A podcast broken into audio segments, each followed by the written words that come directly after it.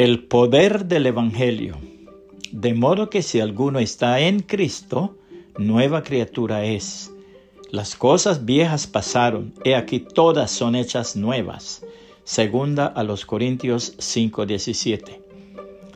Benedicto Lima César fue por muchos años el enemigo número uno de Brasil.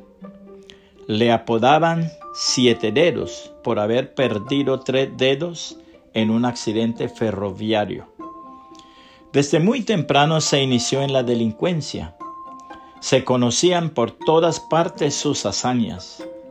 Le ponían celadas, pero se escapaba una y otra vez. Era sumamente diestro en el arte de hacer llaves, de romper rejas y de cavar túneles. Se le acusó de diez muertes y veintitrés escapatorias y se le condenó a un total de 104 años en prisión. En el año 1954 cayó en una redada que le tendieron. Estando de visita en, el, en la prisión, un pastor evangélico se puso en contacto con él, le presentó el mensaje de salvación, le regaló una Biblia le enseñó a orar y cuando recibió al Señor Jesucristo, le bautizó en el nombre de Jesucristo para el perdón de sus pecados. Al cabo de un tiempo, probaron que su conversión fue genuina e hicieron arreglos para que apareciera en un programa de televisión por toda la nación y que diera su testimonio. Llegó la noche de su presentación ante las cámaras. Para sorpresa suya, se encontró allí con el agente de policía que le arrestó por primera vez y lloró. Con otro agente que había dejado tendido como muerto a la orilla de una carretera.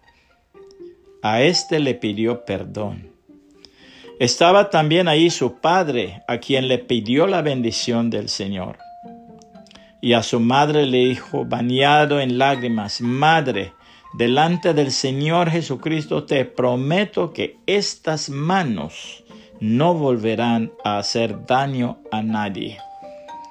El apóstol Pablo, cuando escribe a los romanos, dice lo siguiente, porque no me avergüenzo del Evangelio, pues es el poder de Dios para la salvación de todo el que cree del judío primeramente y también del griego, porque en el Evangelio la justicia de Dios se revela por fe y para fe, como está escrito, mas el justo por la fe vivirá.